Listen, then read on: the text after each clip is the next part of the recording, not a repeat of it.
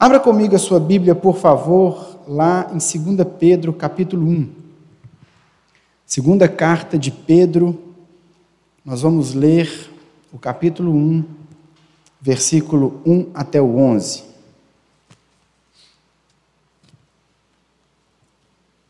Segunda Pedro 1:1, capítulo 1, verso 1, nós vamos ler do verso 1 até o versículo 11 de 2 Pedro. Todo mundo achou aí? Amém? Então vamos ler. Assim diz a palavra de Deus, segunda carta de Pedro, capítulo 1, versículos 1 a 11. Simão Pedro, servo e apóstolo de Jesus Cristo, àqueles que, mediante a justiça de nosso Deus e Salvador Jesus Cristo, receberam conosco uma fé igualmente valiosa Graça e paz lhe sejam multiplicadas pelo pleno conhecimento de Deus e de Jesus, o nosso Senhor. Seu divino poder nos deu tudo de que necessitamos para a vida e para a piedade, por meio do pleno conhecimento daquele que nos chamou para a sua própria glória e virtude. Dessa maneira, ele nos deu as suas grandiosas e preciosas promessas, para que por elas vocês se tornassem participantes da natureza divina e fugissem da corrupção que há no mundo, causada pela cobiça. Versículo 5. Por isso mesmo, empenhem-se para acrescentar à sua fé a virtude, à virtude o conhecimento, ao conhecimento o domínio próprio, ao domínio próprio a perseverança, a perseverança a piedade, a piedade a fraternidade e a fraternidade o amor. Porque se essas qualidades existirem e estiverem crescendo em sua vida, elas impedirão que vocês, no pleno conhecimento do nosso Senhor Jesus Cristo, sejam inoperantes e improdutivos. Todavia, se alguém não as tem, está cego, só vê o que está perto, esquecendo-se da purificação dos seus antigos pecados. Verso 10: Portanto, irmãos, empenhem-se ainda mais para consolidar o chamado e a eleição de vocês, pois se agirem dessa forma, jamais tropeçarão. E assim vocês estarão ricamente providos quando entrarem no reino eterno do nosso Senhor e Salvador Jesus Cristo. Vamos orar. Senhor Jesus, essa é a tua palavra, Pai. É essa palavra que nos molda, é essa palavra que nos muda, é essa palavra que nos transforma. Por isso nós te pedimos que nessa noite o Senhor faça isso conosco. Trabalhe o nosso coração, trabalhe o nosso caráter, abra os nossos olhos para aquilo que nós precisamos ver, muda na nossa vida aquilo que nós precisamos mudar. Que o Senhor possa fazer isso, porque essa é a razão de estarmos aqui. Queremos sair mais parecidos com o Senhor, mais apaixonados pelo Senhor e mais sedentos pelo Senhor. Fala conosco, trabalha o nosso coração. É o que te pedimos, em nome de Jesus. Irmãos, como eu disse então, hoje nós damos sequência à nossa série de mensagens sobre os sete pecados capitais. E hoje nós chegamos no nosso penúltimo pecado o sexto pecado que nós vamos analisar é o pecado da preguiça, da preguiça. Esse é um pecado, como nós vamos ver, tão difícil de ser identificado, tão tolerado nos nossos dias, na nossa cultura, na nossa sociedade, mas nós precisamos entender bem o que a palavra de Deus nos fala e nos ensina a respeito da preguiça. Antes de nós falarmos sobre o texto, nós precisamos entender e conversar um pouco sobre o que é preguiça. Precisamos falar também sobre o que não é preguiça, para que a gente tenha muito claro e fique muito delimitado na nossa mente do que é que nós estamos falando. A preguiça, irmãos, não é aquela sonequinha que você tirou hoje à tarde depois do almoço. Né? Porque sabadão à tarde, depois que você almoça, você certamente passou ali algum tempo numa soneca. Isso não é preguiça. Preguiça também não é o que você vai fazer amanhã, quando você acordar ali perto do meio-dia, né, que você vai estender, o domingão é o dia. Aproveite enquanto não tem filhos, porque eu nem lembro mais onde ficou isso na minha vida. Né, o domingo de manhã é um dia como outro qualquer, não é? as coisas começam a acontecer muito cedo. Então, mas eu sei que para você, você ainda tem essa oportunidade, esse privilégio de estender um pouco mais o seu domingo e dormir até tarde no domingo também. Não é preguiça. Não é preguiça também você fazer como eu, colocar a função soneca do seu celular 80 vezes para passar, e mais 10 minutos, e mais 10 minutos, para que você tenha que sair correndo, porque a hora já está em cima. Isso não é preguiça, não é dessa preguiça que nós estamos falando. E também preguiça não é você tirar um tempo para curtir o ócio, você ter durante o seu dia um tempo para pensar na vida, para fazer nada, para ficar à toa, isso também não é preguiça. A preguiça que nós estamos falando aqui, o pecado da preguiça, é aquele estado de prostração, é a letargia, é aquela apatia, é aquele tédio. Mas é aquele tédio do espírito, aquele tédio do sentimento, aquele tédio da mente, que, claro, acaba com consequências no nosso próprio corpo e no nosso dia a dia, mas é aquele sentimento que vem de um desânimo com relação à vida, aquele desânimo, aquela preguiça, apatia, aquela indiferença. É dessa preguiça que nós estamos falando. Alguém escreveu sobre a preguiça que a preguiça é o pecado que não acredita em nada, não se preocupa com nada, não procura conhecer coisa alguma, não interfere em nada, não se alegra com nada, não ama nada, não odeia nada, não acha propósito em nada e não vive para nada. É esse estado de indiferença, é esse estado que não se preocupa, é esse estado indiferente, onde não existe uma razão para viver onde não existe uma motivação, onde não existe entusiasmo. O preguiçoso é aquele que não vive mais, ele apenas sobrevive. Ele vive assim, aquela filosofia do Zeca Pagodinho: deixa a vida me levar, vida leva eu. Ah, a vida vai acontecendo, perde aquela motivação, perde aquele interesse, perde o entusiasmo pela vida. É esse é o preguiçoso, esse é o pecado da preguiça. As coisas começam a não fazer mais diferença. A vida perde a sua alegria, a sua beleza. Existe, existiu um cristão, um filósofo cristão, que a galera cult gosta muito dele, que foi o Kierkegaard. Kierkegaard tinha uma frase muito interessante sobre isso. E ele dizia assim: Kierkegaard viveu no século XIX, ele dizia assim: que os outros se queixem da perversidade da nossa era. A minha queixa é apenas essa. Ela é desgraçada, pois lhe falta paixão. Eis a razão pela qual minha alma sempre se volta para o Antigo Testamento e para Shakespeare. Eu sinto que eles falam de seres humanos. Eles odeiam, eles amam, eles assassinam seus inimigos, amaldiçoam seus descendentes por todas as gerações, eles pecam. Olha o que esse homem está dizendo, ele não está justificando essas práticas, mas ele diz que enquanto ele olha para o Antigo Testamento e para Shakespeare, as pessoas pecavam porque elas faziam algo. Mas a nossa geração, ele diz, é uma geração apática, lhe falta paixão. Se o pecado dessas pessoas era um pecado por ação, o nosso pecado é o pecado da apatia da indiferença, do deixar para lá. Um dos livros que inspiraram toda essa série de mensagens que nós estamos fazendo é um livro de um homem chamado Os Guinness, que se chama Os Sete Pecados Capitais. E quando ele comenta sobre a preguiça, Os Guinness diz assim: a preguiça, mais que um estado de ociosidade física, é uma condição de desânimo espiritual explícito de quem desistiu de buscar a Deus, a verdade, ao bom e ao belo. Aquele estado de quem desistiu de buscar a verdade, desistiu de buscar a alegria. Aquele estado de quem desistiu de buscar Deus. Aquele que desistiu de buscar um significado, um sentido, um propósito para a sua vida. É por isso que a preguiça não é sinônimo de ócio. Muitas vezes a gente acha que é o ócio, que é a preguiça, mas não é isso.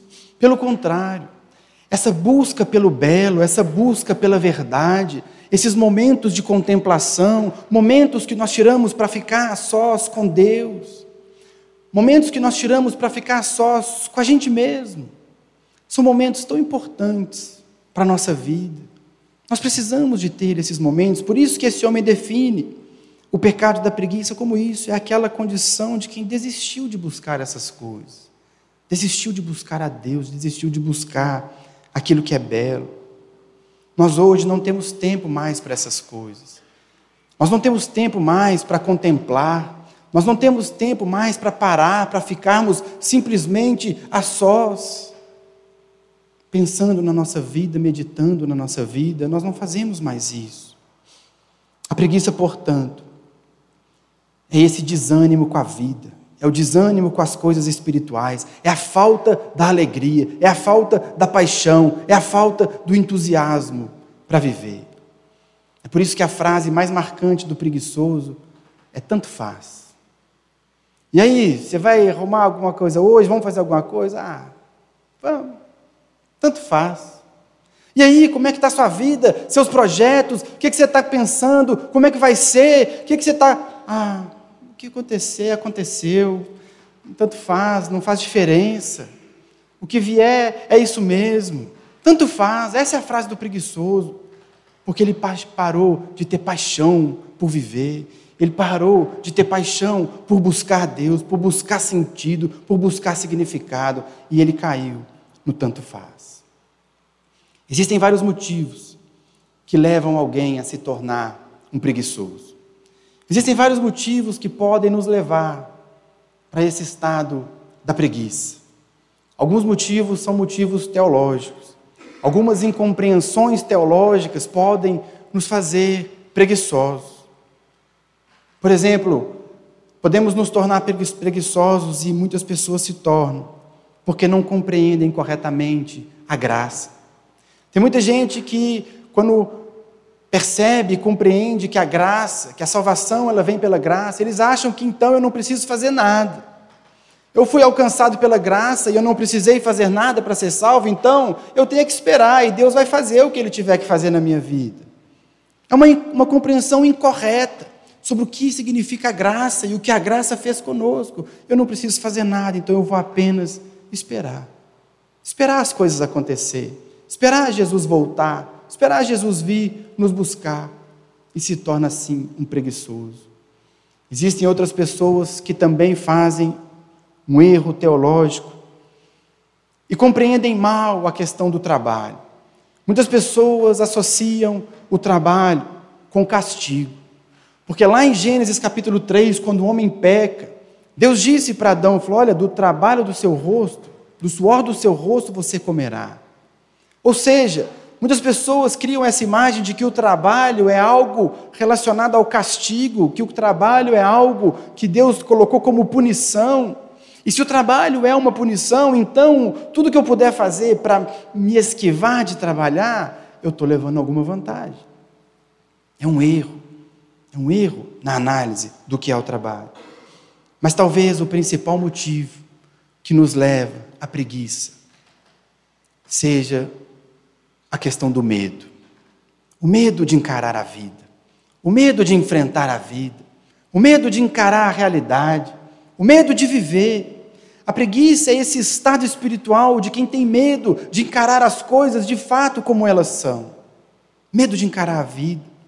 As pessoas têm medo de enfrentar os desafios da vida. Muitas pessoas se tornam preguiçosas porque não têm coragem de sair lá fora e enfrentar a vida do jeito que ela é. Provérbios capítulo 26, verso 13 diz assim: O preguiçoso diz: Lá está um leão no caminho, um leão, um leão feroz, rugindo nas ruas. Esse é o preguiçoso. Vamos trabalhar, vamos fazer, vamos acontecer lá fora. Não. É muito difícil é muito complicado. Existe um leão do lado de fora. Eu não posso sair lá fora, porque lá é tudo muito difícil. As coisas são muito complicadas. As pessoas têm medo de enfrentar desafios, têm medo de enfrentar a realidade e ela se torna preguiçosa. Muitas pessoas se tornam preguiçosas por medo das derrotas, porque já perderam, porque já sofreram perdas, tem medo de enfrentar de novo, tem medo de tentar mais uma vez, se tornam preguiçosos. Não, não precisa, deixa como está, não vamos mexer com isso, não quero, não quero arriscar, tem medo. Outros se tornam preguiçosos por medo de sofrer, por medo de se frustrar. A vida então apática, se torna indiferente, se torna uma vida sem sentido, uma vida que sofre nada, uma vida preguiçosa. Eu não quero fazer, eu não quero arriscar, eu quero ficar como está. É o medo. O que eu pretendo fazer ao longo dessa mensagem Esses erros são de fato erros que nós não podemos cometer. Nós não podemos cair nesses erros teológicos, não podemos cair na desculpa do medo que nos faz preguiçosos, preguiçosos com a vida, preguiçosos com os desafios. É por isso que a preguiça, ela não é simplesmente um não trabalhar, simplesmente o ficar à toa. Pelo contrário, tem muita gente que trabalha muito e muito e muito porque tem medo de encarar a vida. É muito comum na nossa geração hoje nós não temos tempo para ficarmos sozinhos com a gente mesmo, porque nós temos medo de olhar para o espelho, nós temos medo de contemplar quem de fato nós somos, nós temos medo de gastar tempo com Deus, porque sabemos que ali haverá o confronto. Muitas pessoas trabalham e trabalham e trabalham porque têm medo de encarar a realidade. Existem muitos homens que trabalham o dia inteiro, praticamente o dia inteiro, porque não querem voltar para casa para encarar a sua realidade, para enfrentar seus problemas, para resolver seus problemas. Existem muitos filhos que passam o dia nas ruas, com amizades, fazendo mil coisas, mil atividades, porque não querem ir para casa prestar contas e resolver problemas com seus pais. Percebe? Não é então um não fazer. A preguiça não é isso, mas a preguiça é esse estado de apatia com relação à vida, a enfrentar a vida, a enfrentar quem eu sou, a enfrentar a realidade, a olhar no espelho e ser confrontado de acordo com o que as coisas realmente são. Na Bíblia, sempre que a Bíblia vai falar, sempre que a palavra fala sobre o preguiçoso, ela relaciona o preguiçoso com os aspectos mais fundamentais da nossa vida. Sempre com os aspectos mais importantes, com aqueles pontos que são essenciais para a nossa caminhada. É por isso que nós, nossa geração, procura se afogar e mergulhar tão intensamente em séries, em músicas, em vídeos, em distrações, em entretenimento e tantas coisas, porque a gente não consegue parar.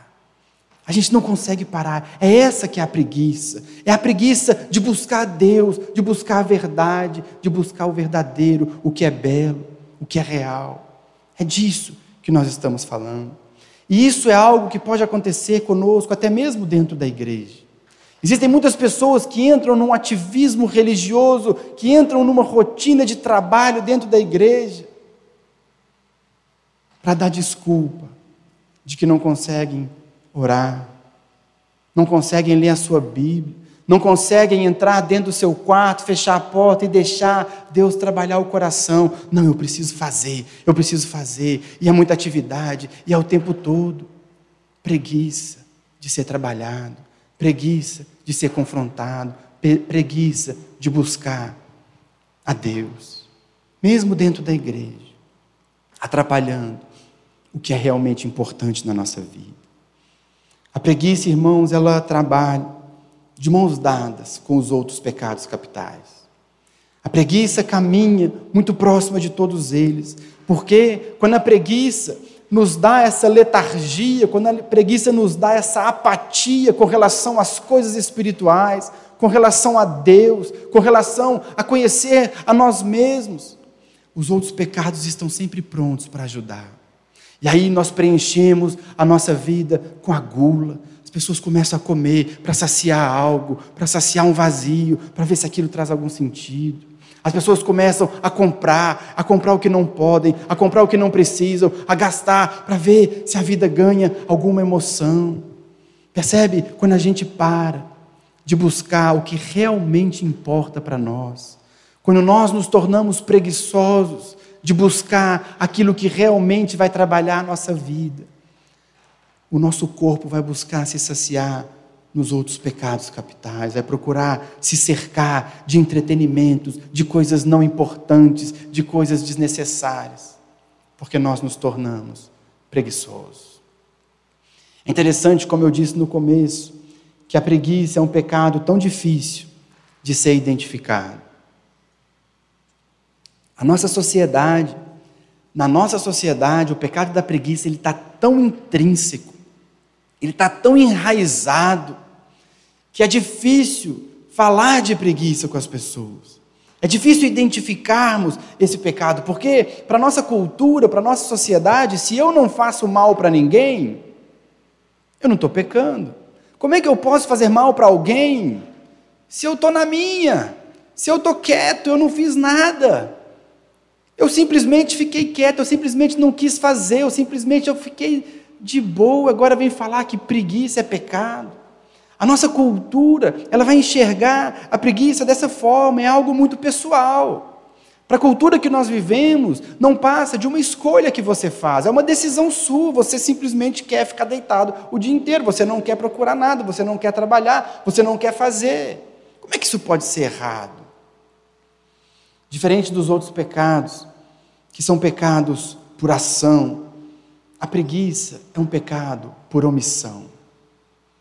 Pecado por omissão, que a sociedade não consegue reconhecer. Por que então que preguiça é pecado? Se de fato eu não estou fazendo nada para ninguém, se de fato eu simplesmente não quero, não quero correr atrás, não quero, não quero buscar, não quero me conhecer, eu não quero essas coisas, por que é então que a Bíblia vai nos dizer que a preguiça é pecado? A preguiça é um pecado porque para a nossa fé, a perspectiva é uma perspectiva diferente da perspectiva do mundo. Enquanto o mundo vai nos dizer: se você não fez nada para ninguém, você não pecou. Se você não ofendeu ninguém, se você não machucou ninguém, você não pecou. Mas se você pensar bem comigo, esse pensamento é um pensamento egoísta. Esse pensamento é um pensamento que coloca o eu no centro. Porque se eu não estou afim de fazer algo, e se eu não estou incomodando ninguém, e se eu sou o padrão, não pode ser pecado, mas a perspectiva bíblica não coloca o homem no centro. A perspectiva bíblica coloca Deus no centro. E se Deus está no centro, o padrão passa a ser Deus. Então eu não posso mais avaliar o meu pecado de preguiça olhando para mim. Eu não sou mais o padrão, Deus é o padrão. E se Deus é o padrão, e Ele espera alguma coisa de mim e de você, e nós não fazemos, nós cometemos pecado. A sociedade egoísta vai te dizer isso, você é o foco, você. E muitas vezes nós, mesmo nós cristãos, absorvemos esse pensamento. Não, eu estou na minha, eu não estou fazendo nada para ninguém, mas espera aí, você não é o personagem principal da história. A vida não gira em torno de você, a vida gira em torno dele, do Criador, ele dita as regras, ele estabeleceu o padrão. E ele decidiu que haveria para mim e para você um plano, um objetivo, algo a desempenhar, algo a realizar. E se nós não cumprimos esse plano, nós estamos em pecado. Ele é o padrão. É por isso que Tiago, na sua carta, capítulo 4, verso 17, ele diz: Quem sabe que deve fazer o bem e não faz, comete pecado. O apóstolo Paulo escrevendo aos Efésios, capítulo 2, verso 10, porque somos criação de Deus, realizada em Cristo Jesus, para fazermos boas obras, as quais Deus preparou de antemão para que nós as praticássemos. Percebe a diferença? O foco não sou mais eu, não é a minha vontade. Quando eu deixo de fazer algo, eu estou, na verdade, desobedecendo aquele que me mandou fazer alguma coisa aquele que me preparou e me criou para que eu andasse em boas obras, para que a minha vida produzisse bons frutos. A preguiça só deixa de ser pecado se nós estivermos no centro, mas não é isso que a Bíblia nos ensina. A preguiça, então, irmãos, ela não é algo neutro como parece. A preguiça não é tão inofensiva quanto ela parece, porque a preguiça, ela é de fato uma desobediência. E é exatamente disso que Pedro está falando no texto que nós lemos. Nós lemos aqui um texto que Pedro vai nos falar sobre o progresso que deve existir na nossa fé. O texto que nós lemos, que Pedro vai dizendo aquilo que deve acontecer com um cristão de verdade, a partir do momento que ele entrega a sua vida a Cristo. A nossa vida cristã, a partir do momento que o Espírito Santo veio habitar em nós, ela tem que ser um processo constante de crescimento. Tem que haver uma evolução, tem que haver algo acontecendo o tempo todo. É por isso que Pedro ele escreve dizendo o que, que, o que, que deve ser somado à nossa vida. E, em especial no versículo 5, ele começa dizendo: Por isso mesmo, empenhe-se para acrescentar à sua fé a virtude, o conhecimento, o domínio próprio, a perseverança, a piedade, a fraternidade e o amor. Empenhe-se. Olha, você, Pedro está dizendo, você que foi alcançado por Jesus, que entregou sua vida a Ele, o Espírito Santo veio habitar em você, a partir de agora você vai se empenhar. Você vai se empenhar para que haja um crescimento na sua vida. A sua vida espiritual tem que crescer, tem que avançar. Você não pode ficar parado. Você não pode aceitar as coisas como elas são. Não pode existir para você o tanto faz. Nem o deixa a vida me levar. Não, empenhe-se. Existe algo para você, existe um caminho para você trilhar. E esse caminho é um caminho de preparação, de sermos moldados, de sermos trabalhados, de sermos feitos cada dia mais à imagem e semelhança do Senhor Jesus. É por isso que para mim e para você existem duas opções apenas. Ou nós desenvolvemos essas oito qualidades que Pedro vai falar aqui, ou nós vamos ficar ociosos, infrutíferos, ou como Pedro disse aqui, inoperantes e improdutivos. É isso que ele está dizendo, versículo 8. Porque se essas qualidades existirem e estiverem crescendo em sua vida, elas impedirão que vocês, no pleno conhecimento do nosso Senhor Jesus, sejam inoperantes e improdutivos.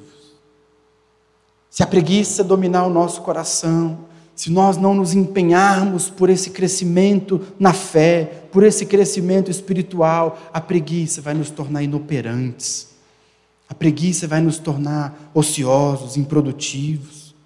É por isso que no verso 9, olha o que ele continua dizendo: Todavia, se alguém não as tem, se não tem essas características desenvolvendo, está cego, só vê o que está perto, esquecendo-se da purificação dos seus pecados.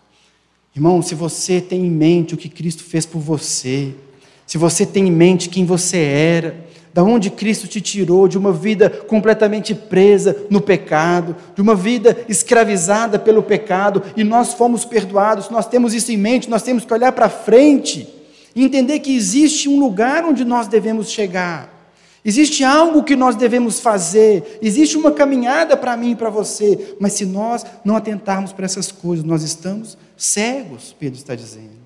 Quem não olha para o seu passado e não se lembra aquilo que Cristo fez, não consegue olhar para o futuro e entender que existe algo para fazer. Não basta ficarmos esperando, não basta ficarmos aguardando, nós precisamos fazer algo.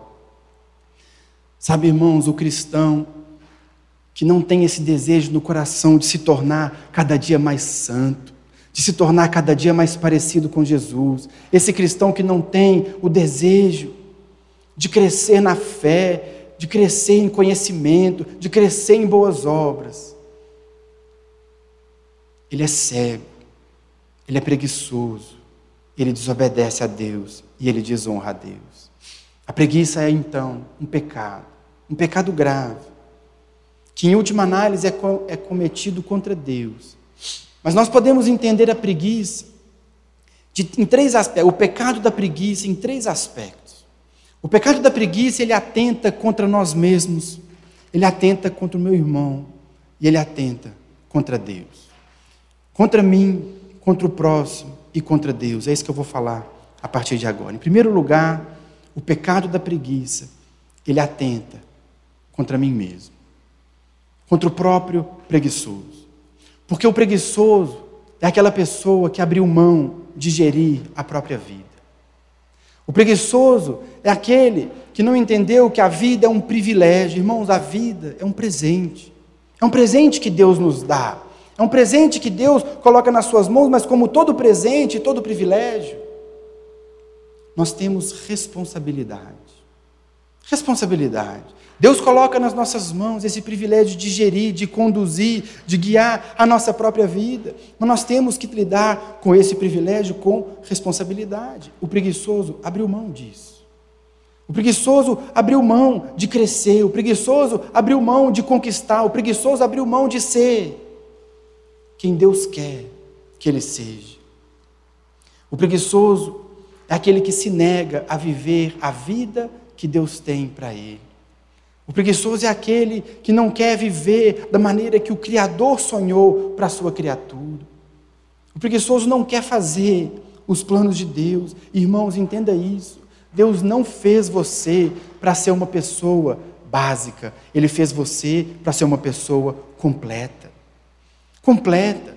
Cristo, quando Ele morre em nosso lugar, o Espírito Santo vem habitar em nosso coração, Ele nos permite sermos humanos de novo.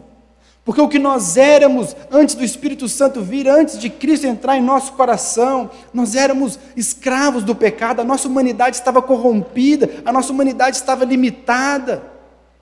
Mas quando o Espírito Santo vem e ele começa a trabalhar o nosso coração, é no sentido de nos fazer humanos de novo, humanos de verdade.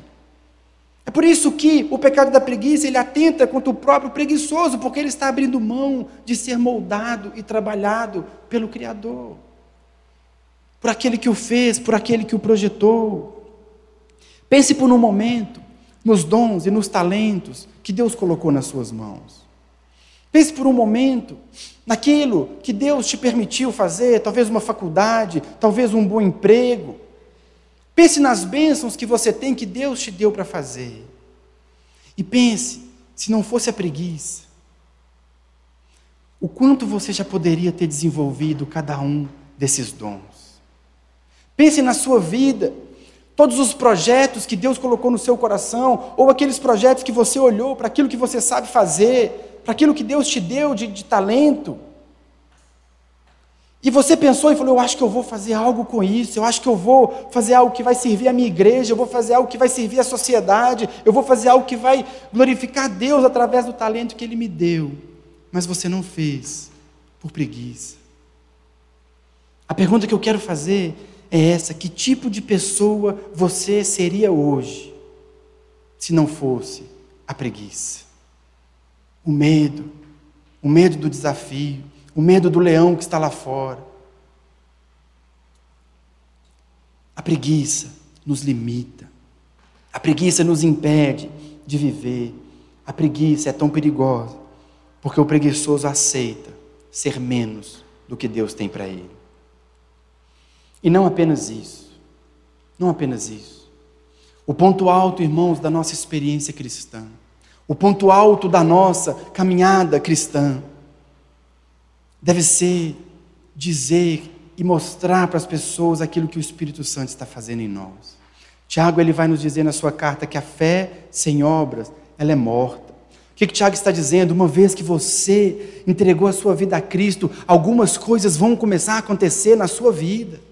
As obras vão começar a aparecer, porque se você crê, você vai ter obra.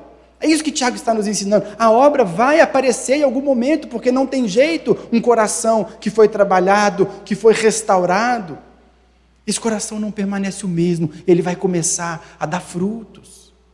Por isso, irmãos, quando nós somos preguiçosos, a imagem que nós estamos passando, a mensagem que nós estamos passando, é uma mensagem de que o Espírito Santo não está fazendo algo bom no meu coração. Quando eu impeço o Espírito Santo de agir, quando a minha preguiça impede o meu caráter de ser trabalhado, quando a preguiça impede a minha caminhada cristã de avançar e de romper, eu estou dizendo para as pessoas: o Espírito Santo não está fazendo nada. Eu entreguei a vida a Ele, mas Ele não está fazendo muitas coisas. Mas o Espírito Santo não é preguiçoso.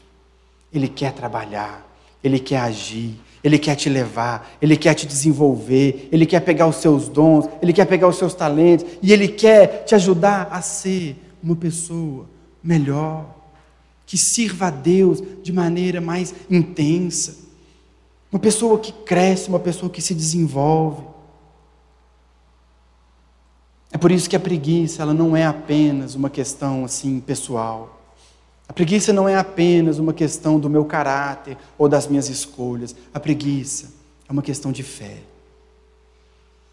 Eu só consigo conviver bem com a minha preguiça se eu não vivo bem com Jesus? Se eu não entendo o que Ele quer fazer em mim? Se eu não permito que Ele faça aquilo que Ele tem para fazer em mim? A preguiça é um problema de fé. Em primeiro lugar, então, a preguiça, ela atenta contra o preguiçoso. Mas em segundo lugar, a preguiça atenta contra o próximo. O preguiçoso, ele não tem, ele não traz consequências apenas para a própria vida. Se você é um preguiçoso, pergunte para as pessoas que moram com você. Como é para elas? Como é para elas conviver? Pergunte para alguém que tem um preguiçoso em casa. Como é para elas conviver com um preguiçoso? O preguiçoso, ele traz consequências para sua família. O preguiçoso ele traz consequências para sua igreja.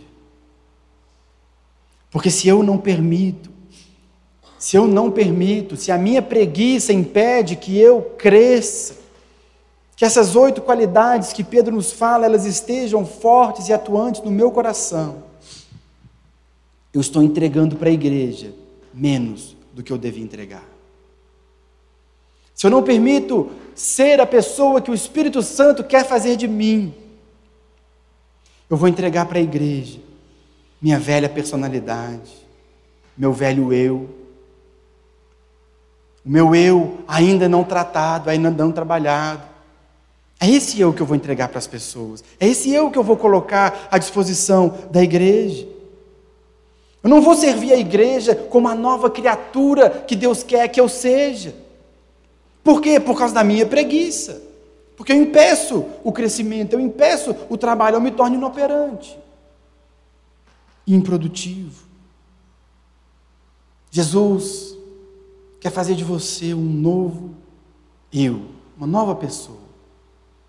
E essa nova pessoa que você tem que entregar para a sua comunidade de fé. O preguiçoso é aquele que se esqueceu que ele tem responsabilidade, porque nós somos membros uns dos outros. Se eu não permito o Espírito Santo trabalhar o meu coração, eu estou fazendo da minha igreja uma igreja que vai ficar carente de algo. Porque, irmãos, foi assim que Deus estabeleceu. Nós precisamos uns dos outros. Irmãos, eu preciso de você. Eu preciso do seu dom. Você precisa do dom do seu irmão. É assim que nós vamos crescer como igreja. Nós vamos nos moldando, nós vamos nos trabalhando. Existe algo a ser feito dentro da igreja que só você consegue fazer.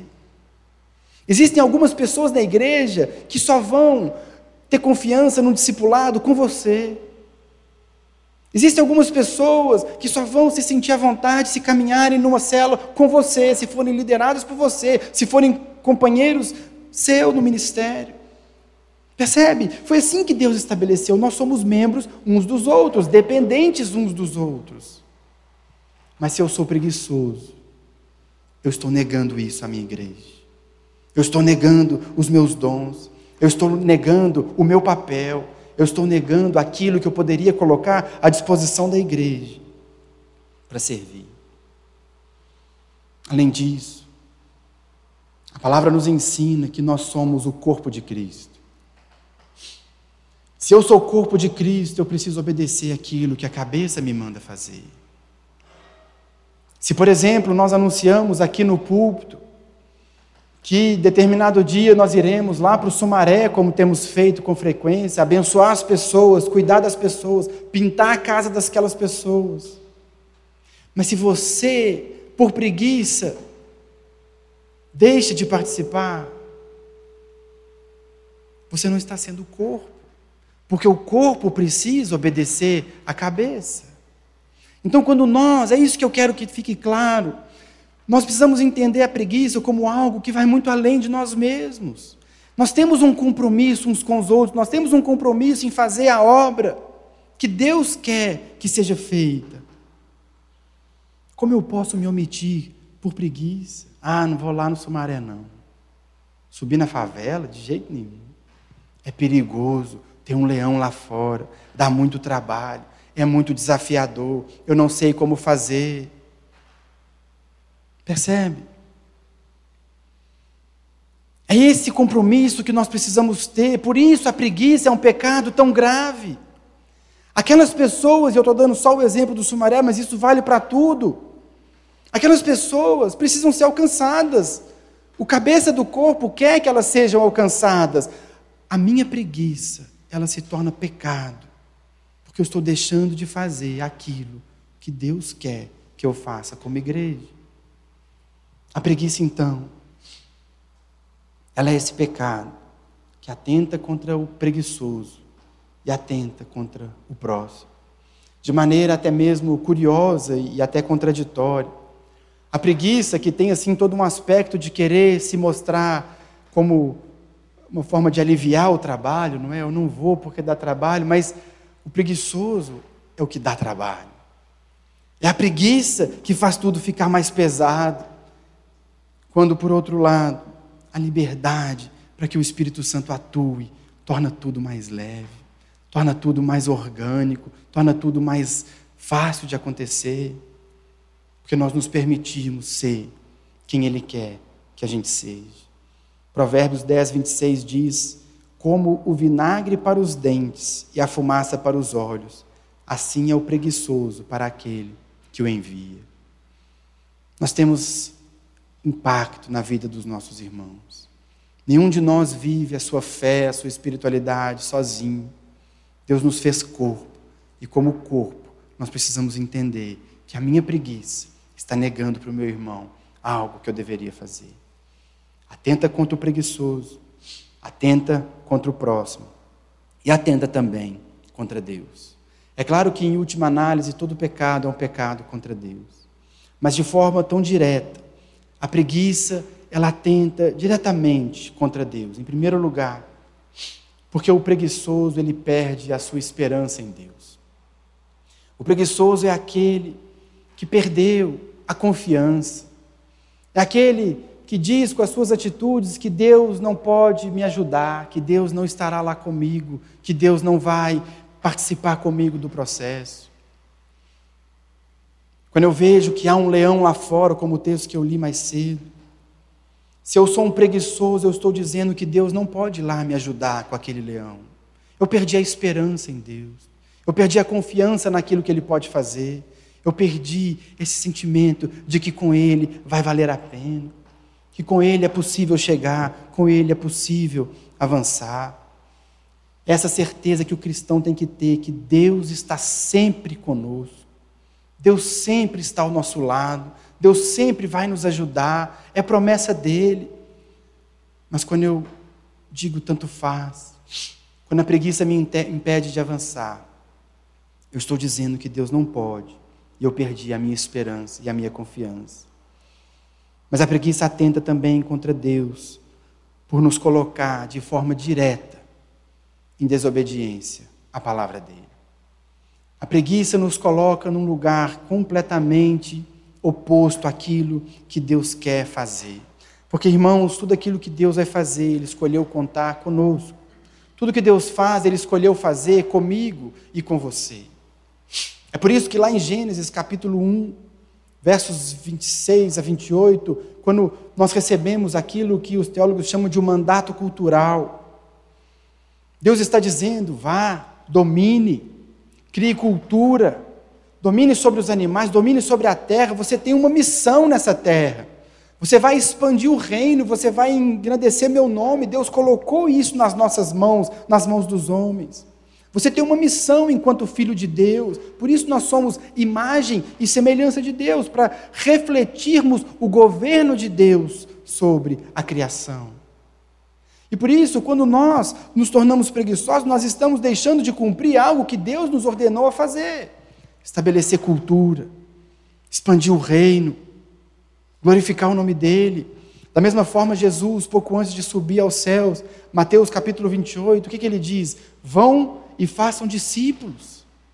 Vão e tragam pessoas para o reino ensinando-as a obedecer a tudo que eu ensinei a vocês. O que, que Jesus nos disse? Olha, a partir de agora, vocês é que vão fazer, vocês é que vão sair pelo mundo anunciando que o rei já veio, vocês é que vão sair pelo mundo dizendo que o reino já está inaugurado, que as pessoas têm que vir para o reino, que as pessoas têm. Essa é a nossa missão. como igreja.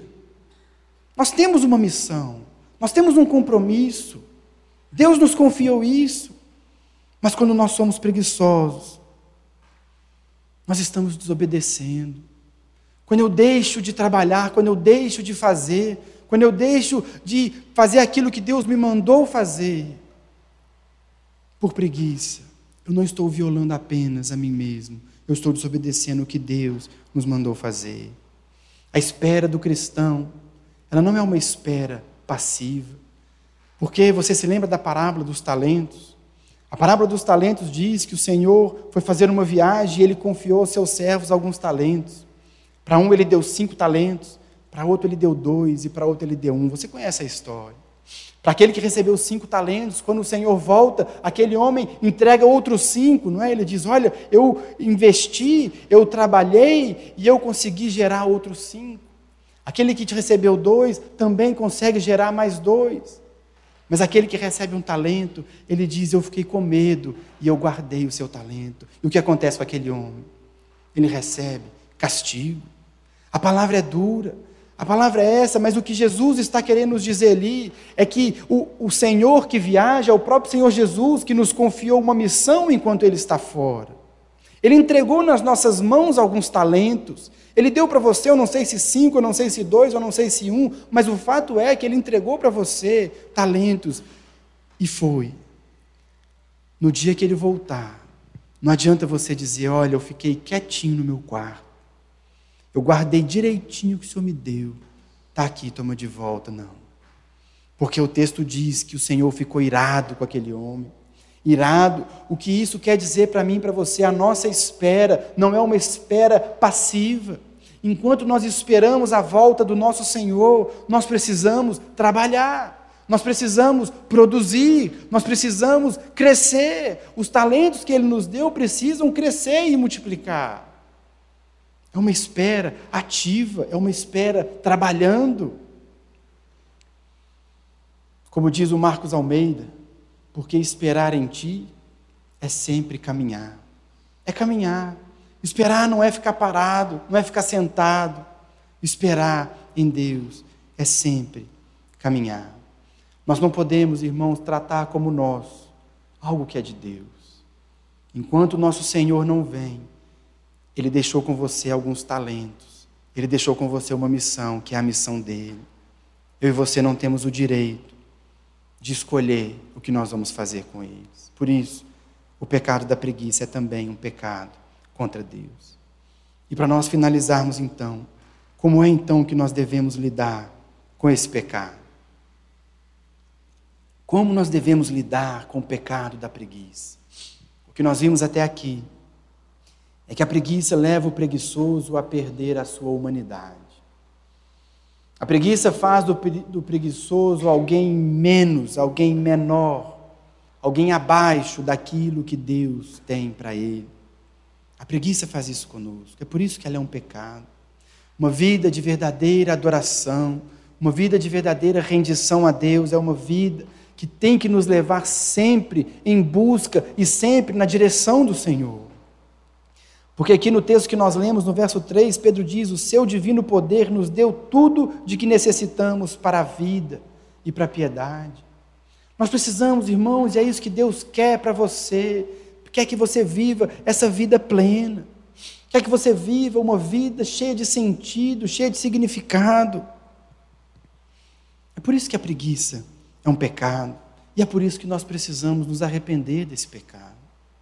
É por isso que nós precisamos pedir perdão a Deus porque temos feito com os dons e talentos que Ele nos deu aquilo que nos interessava, aquilo que nos parecia mais confortável, aquilo que a gente achou que era o melhor, mas nós estávamos sendo preguiçosos. Lembrando que o contrário da preguiça não é trabalho, o contrário da preguiça é alegria. O contrário da preguiça é uma vida cheia de entusiasmo, é uma vida cheia de significado, é uma vida cheia de sentido, é uma vida cheia de propósito, é uma vida onde existe alegria por conhecer a Deus, uma vida cheia de alegria por ser trabalhado por Deus, por ser moldado por Deus, por conhecer a Deus cada vez mais e melhor. Esse é o contrário do estado da preguiça, esse estado apático, esse estado que não busca nada. Nosso coração tem que ter esse desejo, desejo de crescer, desejo de ser trabalhado, desejo de ser moldado. Lutar contra a preguiça, irmãos, é ter a certeza de que na vida Deus vai sempre conosco. Lutar contra a preguiça é saber que, embora a vida lá fora seja difícil, irmãos, a vida é difícil sim. A vida é dura sim. A vida tem seus problemas, sim, mas irmãos, é nessas dificuldades, no meio dos problemas, no meio das lutas, nós vamos experimentar o cuidado de Deus. É no meio das situações difíceis, é no meio dos desafios que nós vamos experimentar o amor, que nós vamos experimentar a proteção, que nós vamos experimentar uma vida que Deus tem para cada um de nós. É isso que o Espírito Santo quer fazer conosco. Por isso, deixar a preguiça de lado, arrepender do pecado da preguiça, é viver uma vida mais atenta a mim mesmo, uma vida mais atenta àquilo que precisa ser mudado no meu coração. A preguiça nos impede de enxergar isso, nós precisamos nos arrepender, uma vida que faça mais sentido. Deixar o pecado da preguiça é viver uma vida mais atenta ao meu irmão, como eu posso servi-lo melhor, como eu posso ser mais útil, como eu posso ser uma bênção para a igreja, como eu posso ser uma bênção para a minha casa, para a minha sociedade. Isso é deixar o pecado da preguiça. E deixar a preguiça é viver uma vida mais atenta ao nosso Deus, aquilo que Ele espera de nós. Por isso é viver essa vida alegre, essa vida cheia de sentido, essa vida cheia de significado. Jesus, em João 10,10, 10, ele disse: Eu vim para que vocês tenham vida e a tenham em abundância. Irmãos, Deus, Ele tem para nós vida. Não quer dizer uma vida livre de qualquer problema, não quer dizer um voo livre de turbulência, mas quer dizer que é uma vida cheia de sentido, cheia de propósito. É uma vida onde nós podemos caminhar cada dia testemunhando que Deus vai ao nosso lado, que Deus é quem nos guarda, que Deus é quem nos realiza, que Deus é quem nos supre. É isso que significa viver uma vida mais que abundante. O que Jesus fez na cruz por nós, como eu disse, é nos tornar humanos de novo. Por isso, o pecado da preguiça tem que ser abolido da nossa vida. Experimente viver, meu irmão. Experimente conhecer, experimente crescer um pouco mais em Deus, experimente deixar Deus te levar para lugares que você nunca foi, Deus usar os seus dons e talentos de maneira que você nunca pensou. É isso que o Espírito Santo está tentando fazer em nós, mas nós, tantas vezes, dominados por essa cultura, nós dizemos não, nós dizemos vai dar trabalho. Por isso, o cristão, ele precisa se arrepender. Por isso a preguiça é um pecado tão grave. E que Deus nos dê essa graça de sermos humanos, de sermos gente, de vivermos uma vida de acordo com a vida que Ele tem para nós. Amém?